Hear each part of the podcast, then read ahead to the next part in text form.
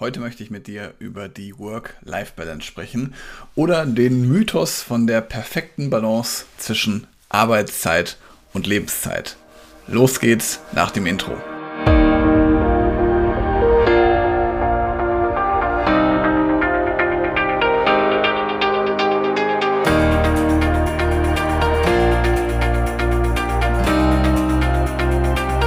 Hallo und herzlich willkommen zu einer neuen Podcast-Episode in meinem Podcast Führungskraft, dein Podcast für mehr Erfolg mit sozialem Verständnis und moderner Führung. Schön, dass du eingeschaltet hast, schön, dass du dabei bist und falls wir uns vorher noch nicht hörten, ich bin Helge, Helge Schräder und hier in diesem Kanal möchte ich mit dir mein erprobtes Leadership-Wissen teilen, das den Menschen in den Fokus rückt.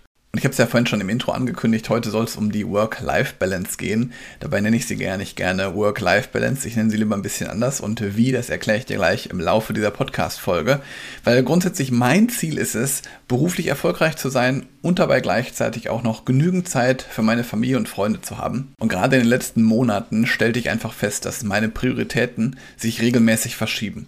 Und vielleicht kennst du das auch, da gibt es manchmal berufliche Phasen, da ist es besonders herausfordernd oder da kommen irgendwelche Projekte rein, da entstehen vielleicht längere Zusammenarbeiten und da musste ich jetzt zum Beispiel auch feststellen, in diesen Zeiten arbeite ich einfach mehr als üblich und gleichzeitig gibt es aber auch Zeitpunkte, in denen ich meiner Familie einfach mehr Aufmerksamkeit schenken möchte. Jetzt hatten wir vor kurzem, während ich hier diese Podcast-Folge aufnehme, auch ein vergangenes langes Wochenende.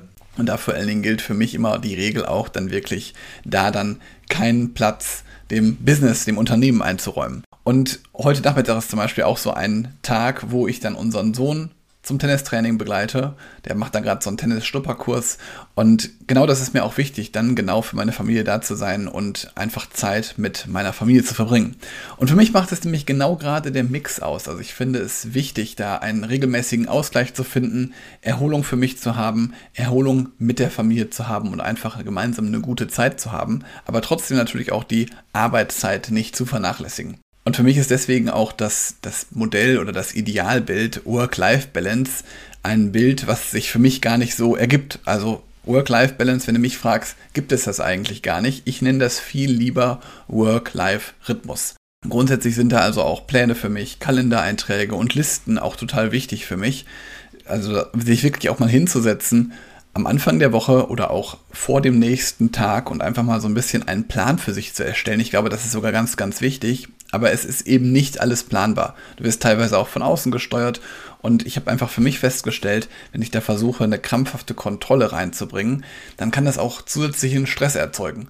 Und für mich verbinden sich viel mehr die beruflichen und privaten Themen miteinander. Das heißt, die sind sogar ganz eng verwurzelt, weil jeder möchte irgendwie seine Arbeit immer optimieren und möchte da effizienter und effektiver werden. Da gibt es ja auch ganz viele verschiedene Optimierungsbedarf. Und da gibt es ja bei einem anderen oder und da gibt es ja bei dem einen oder bei der anderen vielleicht auch mal Optimierungsbedarf. Was mir aber dabei immer auffällt, dass wenn wir über unsere Arbeitsoptimierung sprechen, dass wir nie über die Optimierung sprechen bei unseren sozialen Kontakten. So frag dich doch heute einfach mal, wie ist denn da dein Selbstmanagement aufgestellt? Wie ist dein Selbstmanagement aufgestellt bei sozialen Kontakten, bei sozialen Verpflichtungen? Und meine Erkenntnis ist da, die besten Methoden nützen dir nichts, wenn du nicht wirklich weißt, was du gerne ändern möchtest. Und wenn du nicht weißt, warum du etwas ändern möchtest, dann bringt dich das halt auch kein Stückchen weiter. Deswegen ist für mich Arbeit und Leben eins. Also für mich sind Arbeit und Leben oder Freizeit keine Gegensätze. Ich glaube sogar, den Spruch Arbeitszeit ist Lebenszeit ist ein Spruch, nach dem ich heute auch immer noch lebe. Und das ist ja auch zum Beispiel ein Punkt, den viele Führungskräfte immer wieder haben, so das eigene Zeitmanagement, die ganzen Themen in einem Tag unterzubekommen und dann auch noch gleichzeitig die privaten Herausforderungen. Und das weiß ich ja auch selber, da ich selber lange Führungskraft war. Und da habe ich ein paar Strategien entwickelt für dich, die dir wirklich auch weiterhelfen und deinen Kalender einfach ein bisschen schmaler machen, beziehungsweise einfach einen Umgang mit Kalendereinträgen, mit Mails zu optimieren. Da kannst du dich gerne bei mir mal melden. Dann schaue ich mir das gerne mal an und gucke, ob und wie ich dir da weiterhelfen kann. Und da habe ich auch teilweise immer dann Führungskräfte, die sagen, ja, im Konzern geht das nicht oder in großen Unternehmen, da geht das nicht. Da werden ganz viele Termine auch von außen bestimmt. Ja, auf jeden Fall.